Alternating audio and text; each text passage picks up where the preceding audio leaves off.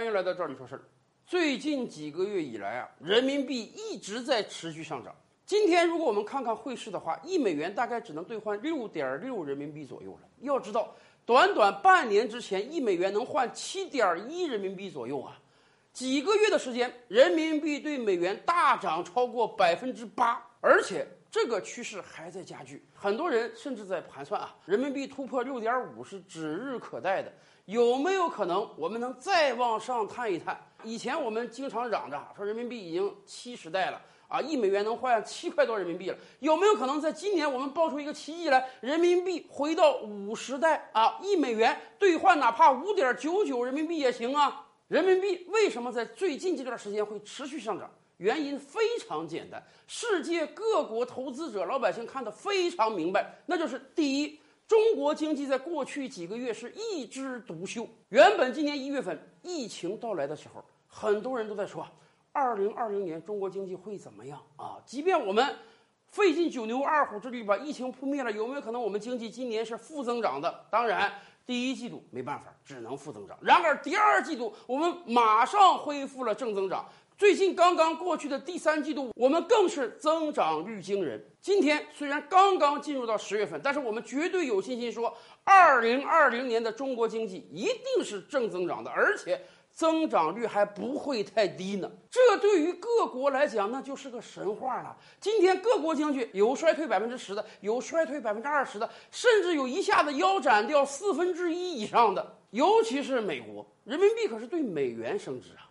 很多投资者是不看好美国经济的，美国经济今年步入衰退那是一定的。而且美国除了疫情，还有种族暴乱，还有大选，这些因素都将拖累今年的美国经济。尤其对于很多投资者来讲，他们清楚啊，美国政府为了挽救经济啊，要求美联储无限量化宽松，敞开了硬币。几轮经济刺激计划以来，已经向市场投放了几万亿美元。一方面，美国很多企业停工停产，没有新的产品被生产出来；另一方面，几万亿美元被凭空注入到这个经济体中，通货膨胀是一定的，货币贬值是一定的。所以，过去几个月，大量的海外资金涌入到中国的股市和债市中来，因为他们明白啊，只有中国经济一枝独秀，只有投资中国才有赚钱的可能。那么，当然，可能对于很多我们平民老百姓来讲，短时间内啊，感受不到人民币升值带来的好处。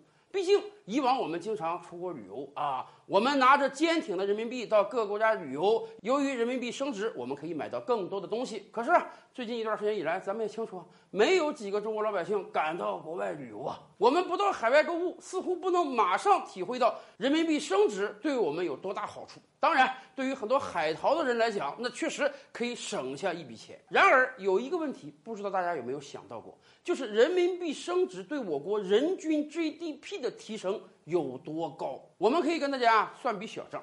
二零一九年底的时候啊，美国全国的 GDP 是二十一万亿美元左右，我国呢是九十九点一万亿人民币，快一百万亿了啊。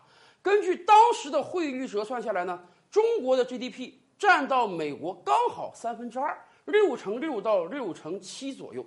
那个时候啊，我们很多人在估算啊。中国的经济一年大概能增长百分之六到八，美国经济呢一年大概增长百分之二到三。按这个趋势推动不变的话，那么可能我们大概还得需要十年到十五年时间。也就是说，到二零三零年或者二零三五年，中国经济才能追上美国，成为全球 GDP 老大。然而这一场疫情下来，我们会大大加快追赶美国的步伐，而且我们是双增长。为什么这么讲？刚才说了，中国经济今年一定是一枝独秀的，我们一定是正增长的，即便百分之四五那也是很吓人的。而对于美国来讲，以往预算啊，二零二零年可能涨个百分之二，今年美国经济将会有百分之五到百分之十的衰退，这一正一反啊，相当于我们一下子追赶了百分之十五。还有啊，过去两年人民币对美元啊一直是一个贬值状态。也就是说，由于人民币在贬值，所以可能在某一个年份啊，虽然我们经济是正增长，但是以美元计 GDP 看呢，我们跟美国的拉差距还拉大了。然而今年不一样了，今年全年看，有可能人民币对美元升值将达到百分之十。也就是说，经济上我就增长了百分之十五，汇率上我又增长了百分之十，那么很有可能以 GDP 计算，到今年年底，也就是二零二零年底的时候，中国的经济总规模将达到美国的八成到八成五左右，这个速度是非常惊人的。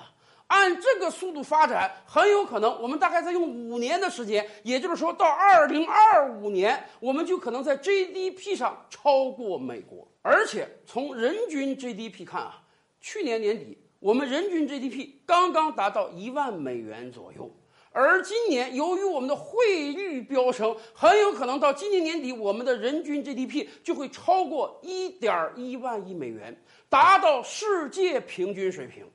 很多以往在我们前面的国家纷纷被我们拉到后面去。也就是说，随着人民币对美元的升值，以往我们只是沾沾自喜于我们的总 GDP 会有一天超过美国，而未来我们在人均 GDP 上也不会输的太多了。